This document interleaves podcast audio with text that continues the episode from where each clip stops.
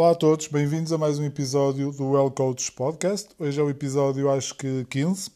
E pronto, para quem é a primeira vez que está a ouvir isto, tenho aqui alguns episódios para trás que aconselho a, ouvir.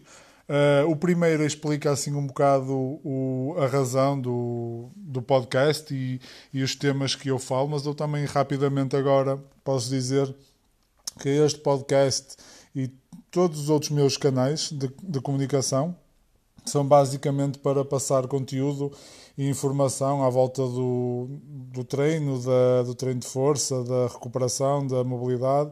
Uh, e agora, ultimamente, tenho falado mais sobre o handball. Um, basicamente, uh, não tem uma periodicidade. O meu podcast eu normalmente gravo quando ou quando lanço artigos ou quando tenho uma entrevista, como tive há pouco tempo com o, o tio Cláudio, Cláudio Santos, e já tenho, já tenho várias preparadas para o futuro. Mas basicamente lanço quando, como eu estava a dizer, quando tenho artigos que escrevo, no, que escrevo para o meu blog uh, e gosto sempre de fazer um, um podcast também sobre os artigos porque há sempre, há sempre pormenores, há sempre histórias que eu não, que eu não consigo colocar no, no artigo, senão ficava muito extenso. E, uh, e aproveito para falar assim no, no podcast. Então, hoje, uh, hoje vou falar, entretanto, desde o, último, desde o último podcast que eu falei sobre artigos, eu já lancei dois, que é um que foram um sobre o overtraining e outro sobre flexões. E então, vou, vou dar aqui uns toques para quem não, não viu o, o artigo no meu blog, ou para quem não tem paciência para ler, ou não tem tempo, e às vezes ouvir é mais, é mais cómodo, é mais rápido, enquanto estão a conduzir, enquanto estão a correr, a treinar, conseguem ouvir. E, é, e é, essa é uma das razões que eu continuo a fazer o, o podcast e que, e, que, e que vou fazer, e que vou fazendo porque é um, os podcasts é uma das, das principais formas que eu tenho de, de obter conteúdo, principalmente no, na viagem de casa a trabalho e trabalho de casa. E então, o, o primeiro artigo que eu vou falar aqui hoje foi um artigo que eu escrevi sobre overtraining, em que o título do artigo é Overtraining, mito ou realidade? E basicamente eu decidi escrever sobre este artigo porque, hum, porque é algo que no início, quando eu comecei a treinar, eh, falava-se muito e, e, uh, e, nós olhávamos às vezes para aqueles treinos mais agressivos e pensávamos, este, se alguém fizer este treino ou se fizer isto várias vezes, vai entrar em overtraining, vai ficar tão cansado, depois olha, olha para aquele que anda ali uh, desmotivado e está sempre com lesões e pá, se calhar aquilo é overtraining. E eu, naquela altura, ficava, ficava muito com receio, com receio de pá, só, se, se calhar se exagerar muito num determinado movimento ou num determinado exercício ou numa determinada carga, posso entrar em overtraining. Mas pronto, com, o, com a experiência, e, e, realmente eu tenho, eu tenho dito isto algumas vezes, mas a partir de, desde que entrei nos 40, este ano já vou fazer 42, parece que, que vejo as coisas de outra forma, mas basicamente não é por ter entrado nos 40, é por já treinar há quase 20 anos, é por ter errado muitas vezes e, e, com o, e, a, e a experiência, ao fim e ao cabo, é isso, não é? E, um, e, e, com a experiência, principalmente em, em procurar mais conteúdo, mais conhecimento, uh, apercebi-me que muitas vezes o problema não está no treino em si, mas está em toda a volta. Pronto, e, o, o, que, eu, e o, que, eu escrevi, e o que eu escrevi e que falo no artigo sobre overtraining ou sobre sobrecarga de treinos, que basicamente a tradução é isso que quer dizer, é eu quero alertar e, e chamar a atenção para que apesar do nome ser sobrecarga de treinos e ser overtraining, o problema que leva a isso pode ser um de vários que, que até pode nem ter nada a ver com o treino. E, um, e basicamente, uh, o, o overtraining, como, como eu falei há bocado, e dei o exemplo de quando uma pessoa pensa que um atleta está em overtraining, é porque ou porque a performance baixou, ou porque apareceu uma lesão que nunca tinha aparecido, e uma lesão que vem de, de, desgaste, falta de vontade de treinar, estado depressivo, estado anímico abaixo do normal e etc. E basicamente um, aquilo que, que, que, devemos fazer, entre aspas, para evitar, evitar o, o overtraining ou evitar que o atleta entre neste, neste, neste estado, principalmente é falar com, com o atleta. Uh, se formos nós próprios, é parar e pensar em tudo o resto à volta do treino que nos, que nos esteja a condicionar. Se for um atleta, como eu estava a dizer, é falar com ele e perceber se realmente está tudo bem. Se está tudo bem com a alimentação, ou seja, como é, como é que está a alimentação. Para isso também precisamos saber como é que estava, não é? Senão temos que perguntar como é que estava e como é que está agora. Como é que estão, como é que estão as coisas no trabalho, se não for um atleta profissional que só, que só joga handball. Uh, como é que estavam e como é que estão agora as coisas. Como é que estão as coisas em casa, seja com a família, pais, mães, irmãos, filhos por aí fora, ou seja com a namorada, a esposa, whatever. Um, como é que está o sono? Se o atleta continua a dormir bem, ou se dormia mal, ou se passou a dormir mal, ou se dorme muitas horas, mas acorda muitas vezes de noite. Um, e a parte da recuperação do pós-treino, a mobilidade, o que, é, o que é que ele faz, faz, por quanto tempo é que faz. Porque isto, isto eu comecei a, a, pensar mais nisto quando eu ouvi a primeira vez o termo, em vez de overtraining, under recovery, ou seja, pouca recuperação ou baixa recuperação. E isso bateu-me mais uh, quando fui fazer um workshop com uma, um, um, treinador muito conhecido de CrossFit americano que veio ele com a equipa dele e ele tinha lá um treinador junto com a equipa dele que era o treinador de alterofilismo e ele disse assim uh, pá, eu, eu sou ele na altura era master já mas acho que era o, rec, o campeão nacional americano de alterofilismo para o peso dele. E ele disse assim uh, pá, eu treino claro que não foi ao pá, foi em inglês não é, mas eu treino uma hora de manhã e depois recupero durante três horas. E à tarde é igual. Uh, e aquilo fez-me fez pensar que é exatamente o contrário daquilo que eu sempre fiz e daquilo que eu vejo muita gente fazer. Aquilo que nós vemos que eu fazia, e então vou falar no meu caso pessoal para não estar a, a generalizar, mas o que é que eu fazia? Quer, quer que quando jogava handball, quer quando fazia um jogo de, de, futebol com amigos depois, quer quando treinava musculação, quer quando treinava crossfit, estamos a falar que o rácio de treino-recuperação era tipo 90% de treino e 10% de recuperação. E aquilo que, que, que esse treinador americano mostrou que ele fazia era exatamente o oposto. É que nem era igual, era mais da recuperação.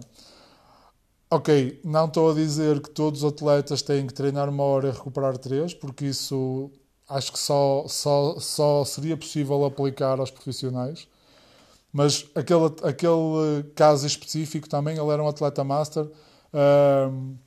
E outra das coisas que eu também estou a ver é que quanto mais passa o, a, a, a idade, não é? Uh, o treino tem que ser mais inteligente e a recuperação mais eficiente.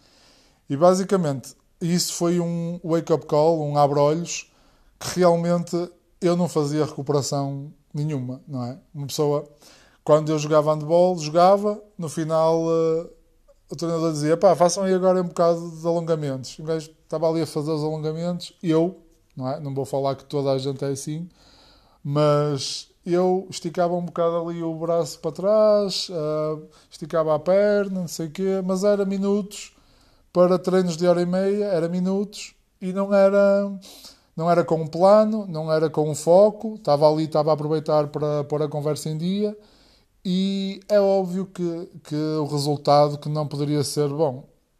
Não vos posso dizer que senti em algum momento da minha passagem pelo handball, ou musculação, ou crossfit, pronto, estes vários desportos que eu fiz, nunca senti assim estampado, olha, estou a entrar em overtraining.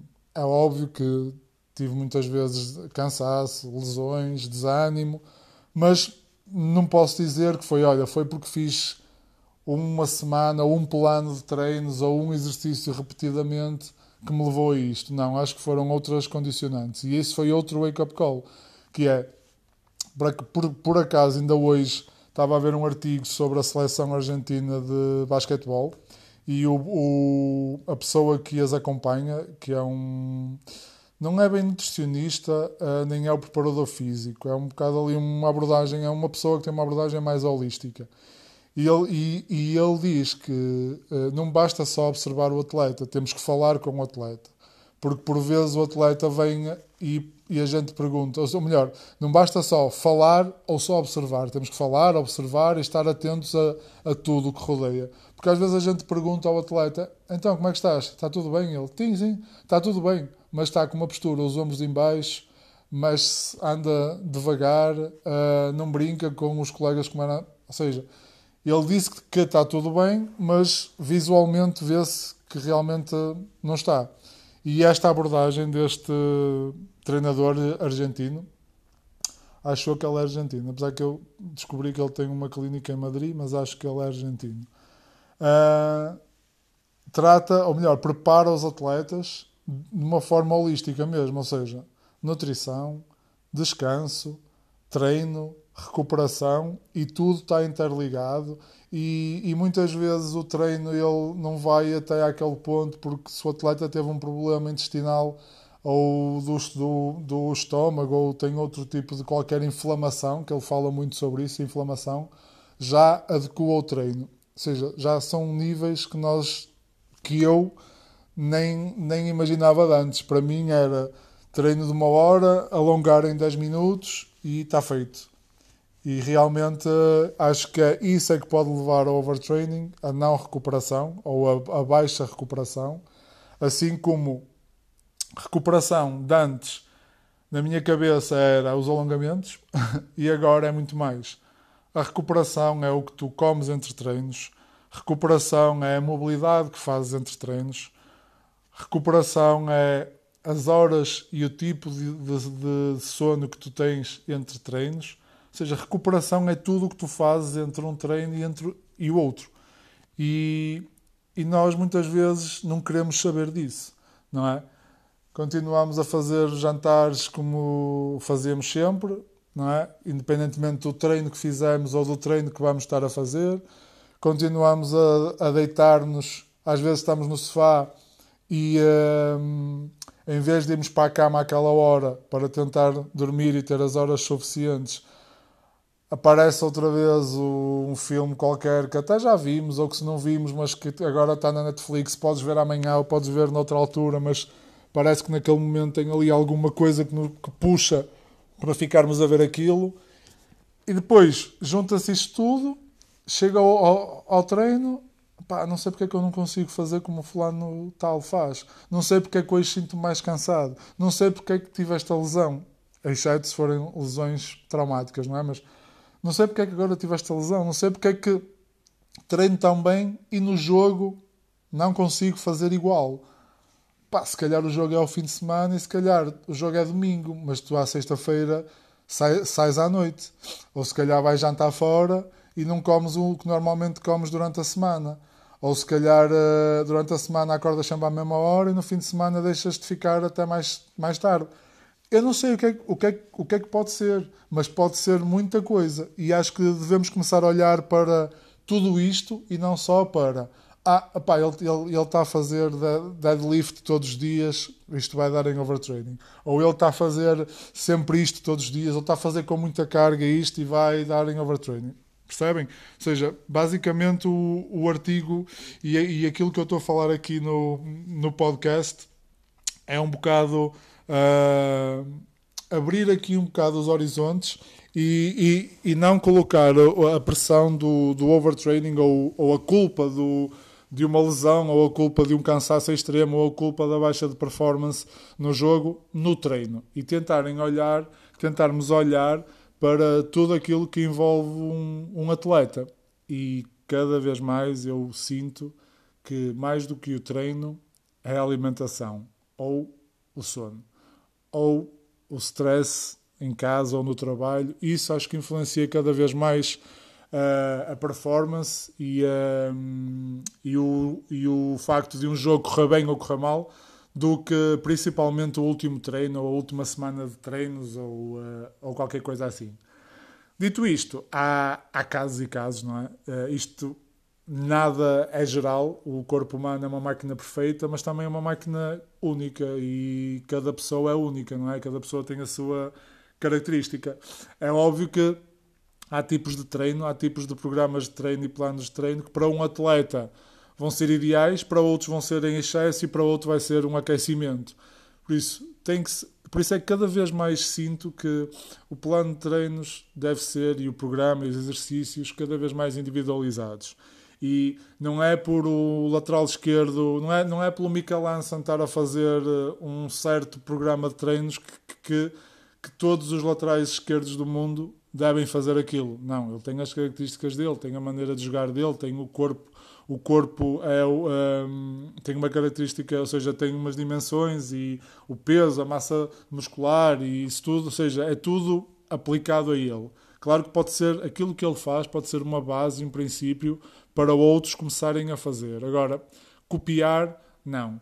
E, e, uma das coisas que também me trouxe aqui a fazer este artigo do overtraining, e já, e, já, e já me alonguei um bocado, já não vou falar sobre o outro, já fica para outro, para outro episódio do podcast, foi que há, há bem pouco tempo eu fiz um desafio uh, para, para mim mesmo que, chamado uh, eh, 100 dias de burpees. E basicamente eu tenho no meu blog a, a, explicar, acho que fiz um podcast sobre isso também, já não me lembro. Um, mas basicamente era durante 100 dias fazer, uh, todos os dias fazer burpees. Sendo que no primeiro dia fazia um, no segundo dia dois e por aí fora até no, no último dia fazer 100. Ou seja, aumentava um burpee a cada dia. E eu pronto, decidi fazer este, este desafio assim um bocado de um momento para o outro. Olha, vou fazer. Estava a meio e comecei a pensar, opá, uh, todos os dias, ao total são 5.050 burpees, todos os dias, eu que peso 100 kg, fazer aqui, colocar esta pressão nos meus ombros da flexão uh, e o salto e não sei o quê, pá, se calhar isto vai-me vai -me deixar uh, magoado, se calhar isto sei, sei mais e não devia ter feito. Ok, foi aqui um bocado também do, de medo e do próprio cérebro tentar-me demover deste desafio. Por sorte, não conseguiu. O meu outro eu não conseguiu e eu consegui chegar até ao fim. Mas o que é certo é que eu fiz os 100 dias de burpees. Eu já tenho, eu tenho um problema no ombro direito que me, que me impede de fazer uh, press com muita carga muitas vezes seguidas. E o que é certo é que eu fiz os 100 dias. Não vou dizer que não houve alturas em que senti um bocadinho mais de lesão, ou mais a lesão, ou senti um bocadinho mais de dor, ou de cansaço, aquela moideira. Mas o que é certo é que consegui fazer tudo. Houve uma altura que, que tive para fora em trabalho e não consegui fazer durante 5 dias. E quando voltei tinha 512 para fazer e fiz. E no dia a seguir tinha o, o meu dia normal para fazer. Ah, ah, porque é explicando para quem não sabe que se não, por alguma razão, não conseguirem fazer um dia, uh, isso, esse dia acumula para o outro. Eu, os cinco dias que, fi, que não fiz, cinco ou sete dias, já não me lembro, uh, deu uh, a bonita quantia de, de 512. E eu fiz os 512 e no dia a seguir já tinha que fazer mais 60 e tal. Já não me lembro ao certo, ao certo quando, qual era. E fiz. E acabei os 100 dias. E, uh, e nunca me senti tão bem. E passou um dia e eu fiz outro desafio, 100 dias de elevações. Pior ainda, não é? Estou no dia. Hoje, por acaso, é o dia 60, ou seja, já estou há 60 dias a fazer elevações. O que é que na teoria dá para pensar logo? As mãos vão arrebentar, o antebraço vai ficar uh, dorido ou vai ficar contraturado, não sei o quê. Os bíceps vão sofrer, o dorsal vai estar ali, uh, ou seja, tudo pode acontecer, mas o que é certo é que o corpo foi se adaptando e este desafio tem esta coisa engraçada que é uma progressão, não é? 1, 2, 3, 4, até, até aos 100. Uh, elevações Para mim não é que fosse complicado, fazia, tenho alguma facilidade em fazer, mas eu peso quase 100 kg e, e acaba por ser, ontem foram 59, hoje são 60, amanhã não há descanso, ou seja, e nestes 60 dias ainda não falhei uma única vez, e e estou orgulhoso disso. Uh, ou seja, mas no final das elevações, ou melhor, antes das elevações, faço um aquecimento como acho que nunca tinha, tinha feito, elástico, rotação externa, ali muito a trabalhar as omoplatas, os ombros, o antebraço. No final faço sempre mobilidade, tento sempre dormir o mínimo, o mínimo dos mínimos 7 horas por noite. Uh, faço meditação de manhã, tenho a mesma, a mesma dieta uh, há desde, desde que comecei estes desafios, há mais tempo, mas desde que comecei estes desafios, uh, tenho, tenho rotinas diárias, ou seja, os meus dias são muito parecidos. Uh, ok, podem estar a pensar, ei que seca, não, é, para mim não é, para mim é perfeito, eu sou uma pessoa que dou-me bem assim. E o que é certo é que tenho conseguido fazer e sinto que vou conseguir fazer até ao final sem, uh, sem, sem me magoar. Uh, espero não me arrepender de estar a dizer isto, porque às vezes as coisas acontecem, mas uh, basicamente o moral da história é fazer o desafio sim, mas ter um plano à volta para, para, para conseguirem estar saudáveis para fazer esse desafio. E basicamente é esta a minha abordagem ao overtraining. Não, não, não interessa se o objetivo é fazer um Murph, para quem sabe o que é o Murph, para quem não sabe é procurar, CrossFit Workout Murph, uh, todos os dias, pode parecer uma loucura, mas depende do que tu fazes entre um Murphy e o outro. Se calhar até consegues fazer e vais ficar na tua melhor forma e vais ficar uh, com uma força mental brutal se fizeres isso durante 30 dias. Acho que há um vídeo de um rapaz que já, que já fez isso. Um, e por isso é que eu me lembrei agora. Ou seja, é mais importante o que fazes entre treinos do que especific, especificamente no treino. Ou melhor, é tudo importante, mas Há muita gente que só se dedica àquela hora, hora e meia, duas horas, 45 minutos e esquece tudo o resto e depois não atinge os objetivos que quer, não atinge a performance que quer, está com lesões, tem isto, tem aquilo e culpa sempre o treino, como culpa o plano de treino, vai procurar uh, soluções na suplementação, que é uma boa ajuda, mas é o que o próprio nome diz, é suplementação, não é o, o principal, é um suplemento. Uh, por isso, Pronto, fica aqui o meu alerta, a minha, a minha dica de tentarem, tentarem ir por aí e tentarem um, olhar para tudo e não só para a parte do treino. Ok? Obrigado por estarem aí. Partilhem com um amigo se acharem que isto foi uh, útil e, e continuem a acompanhar-me. Obrigado.